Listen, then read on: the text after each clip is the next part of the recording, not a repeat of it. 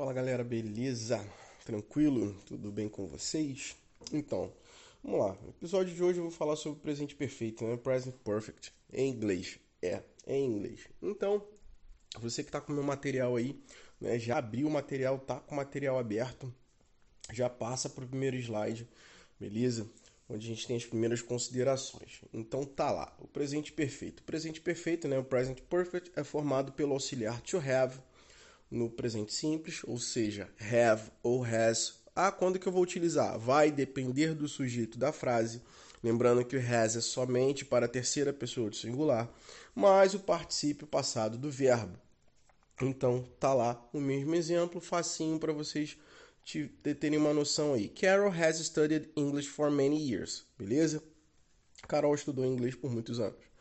Né? They have studied English for many years. Eles estudaram inglês por muitos anos. Ah, professor, tá falando que nem o passado? É, porque é um tempo muitas das vezes sem referência, o aluno ele não tem assim a referência no português, sabe? É, então a gente traduz pro, pro, como se fosse passado simples, mas tem a regra, a gente precisa conhecer a regra, né? Então, só para relembrar aí essa questão do particípio passado do verbo, se o verbo for regular, Beleza? A gente faz a mesma regra do passado simples. Eu vou pegar acrescentar ed, tá? E as particularidades são as mesmas.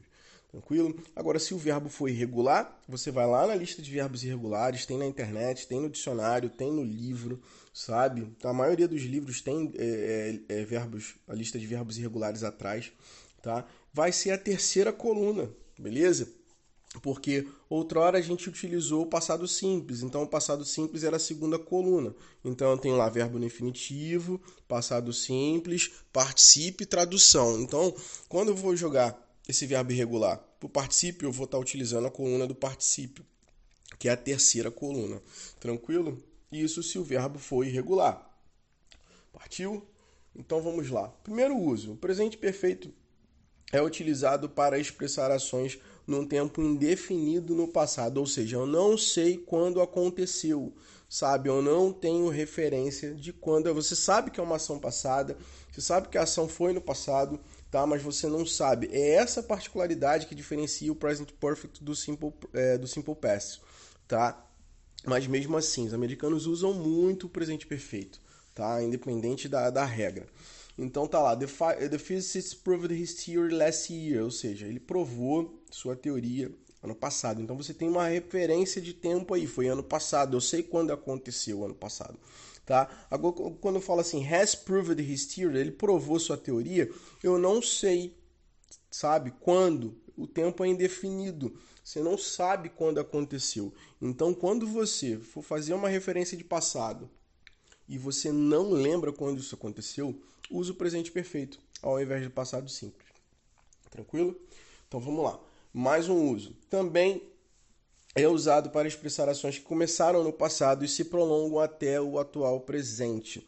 Beleza? Então é uma utilização um pouquinho diferente, tá? Ou seja, a ação, se você imaginar a linha do tempo, sabe? Momento antes da fala, momento da fala, momento pós-fala, sabe? Então a ação começa antes da fala, e ela vem acontecendo até o momento atual da fala. Então eu vou estar utilizando duas coisinhas aí, que é o since e o for, tá? Uh, since significa desde, ou seja, então eu vou ter a demarcação do início da ação, tá? E o for significa durante, sabe? É, por, ou seja, eu vou expressar a duração da ação. Então coloquei o mesmo exemplo aí, só mudei um pouquinho, sabe, para poder diferenciar. Carol has studied English for five years, ou seja, ela tem estudado inglês por cinco anos. Professor, por que você mudou a tradução agora? É, ficou meio ao pé da letra, mas é só para. É, é, porque nesse caso aí eu tenho que mostrar essa demarcação de. de como é que se diz? É, pelo menos é a forma que eu gosto de usar, tá? Não sei se de repente outros professores, outras pessoas que falam inglês traduzam de outra forma, mas é a forma que eu gosto de usar para poder exatamente demarcar essa expressão que começa no passado e se prolonga até o presente. Ou seja, they have studied English since 2015, ou seja, desde 2015. Beleza? Então eu tenho essas duas demarcações aí de tempo que você sabe, ah, por cinco anos, então você diminui cinco anos, você sabe o início, né? O momento lá, início da fala até atual presente. E quando você fala de 2015, é o início da ação, tranquilo? Partiu? Então vamos pro próximo. E eu também vou estar utilizando o presente perfeito com alguns advérbios, né? Just, already yet. Ou seja, já, já, já. Os três significam já, já, já. Ah, mas professor, no teu material tá acabar de. Também. Também tem sentido. Porque é uma ação que acabou de ocorrer, sabe? E ela vai aparecer entre o, entre o verbo auxiliar e o verbo principal. O already eu vou estar utilizando em frases afirmativas e interrogativas. E também aparece entre auxiliar e o verbo principal. O yet no caso, eu vou estar utilizando em frases interrogativas, tá? Uh, na negativa, com sentido de ainda, e nesse caso o yet é sempre colocado no final da frase, beleza? Então eu coloquei o mesmo exemplo aí. They have just tried a new formula. Uh, they have already tried the new formula. Professor, mas como assim? É, mas só muda o sentido, cara. O, o just é porque a ação acabou de ocorrer, sabe? Uh, have, have they already tried the new formula? No caso aí eu só vou estar utilizando already porque está na interrogativa. Have they tried the new formula yet? Sabe? They haven't tried the new formula yet. Ou seja, ainda. Tranquilo? Então você vai estar sempre observando para saber qual advérbio vai utilizar.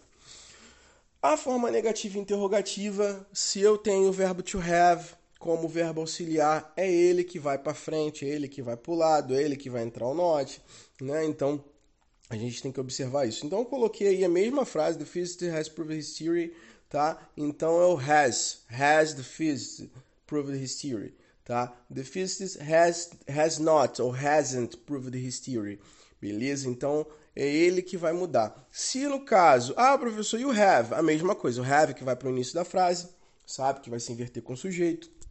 E na negativa fica haven't na, na, na contraída e have not na forma normal. Tranquilo? Uh, e em nota, a gente tem um presente perfeito contínuo. Professor, como assim? É, a estrutura vai mudar um pouquinho, tá? Eu tenho a me... eu posso ter a mesma utilização do present perfect, mas nesse caso, quando eu quero apenas dar ênfase à duração da ação, tá? Por que, que é contínuo? Porque vai entrar o ing, vai entrar o gerúndio tá? E quando entra o gerúndio, né, muda um pouquinho aí a estrutura. Eu vou continuar tendo have or has, tá? Vai depender do sujeito. O verbo que vai ficar no particípio vai ser o verbo to be, né? Então vai ficar have, é, have or has been. E o verbo principal que outrora ficava no particípio, ele não vai ficar no particípio, ele vai entrar o gerúndio. Então se eu falar assim, she has cooked dinner for an hour, tá? Ela, vem, ela tem cozinhado uh, na cozinha uh, a janta uh, por uma hora sabe? Uh, se eu quiser utilizar o presente perfeito contínuo, eu vou estar tá dando ênfase a essa ação, que ela está lá por uma hora, sabe? A duração da ação. She has been cooking dinner for one hour. Beleza? Então, she has been cooking dinner for one hour. Tá? Então, repara aí a mudança, como é que ficou. Has been cooking tá? Ou seja, o verbo principal agora está no, tá no gerúndio, cozinhando por uma hora. Ou seja, só para dar ênfase, mas a utilização é a mesma, a forma negativa e interrogativa vai continuar sendo a mesma, porque vai ser o have ou has que vai para frente, que vai entrar na negativa. Então, se eu fosse passar para negativa, né? She hasn't been cooking dinner for an hour. Né? Se eu quisesse perguntar, has she been cooking dinner for an hour? Beleza? Então, essa diferençazinha aí do presente perfeito contínuo para o presente perfeito normal apenas para dar ênfase, apenas para enfatizar a duração. As regras são as mesmas, nada vai mudar. Valeu, vou ficando por aqui. Um abraço, é nós, fui.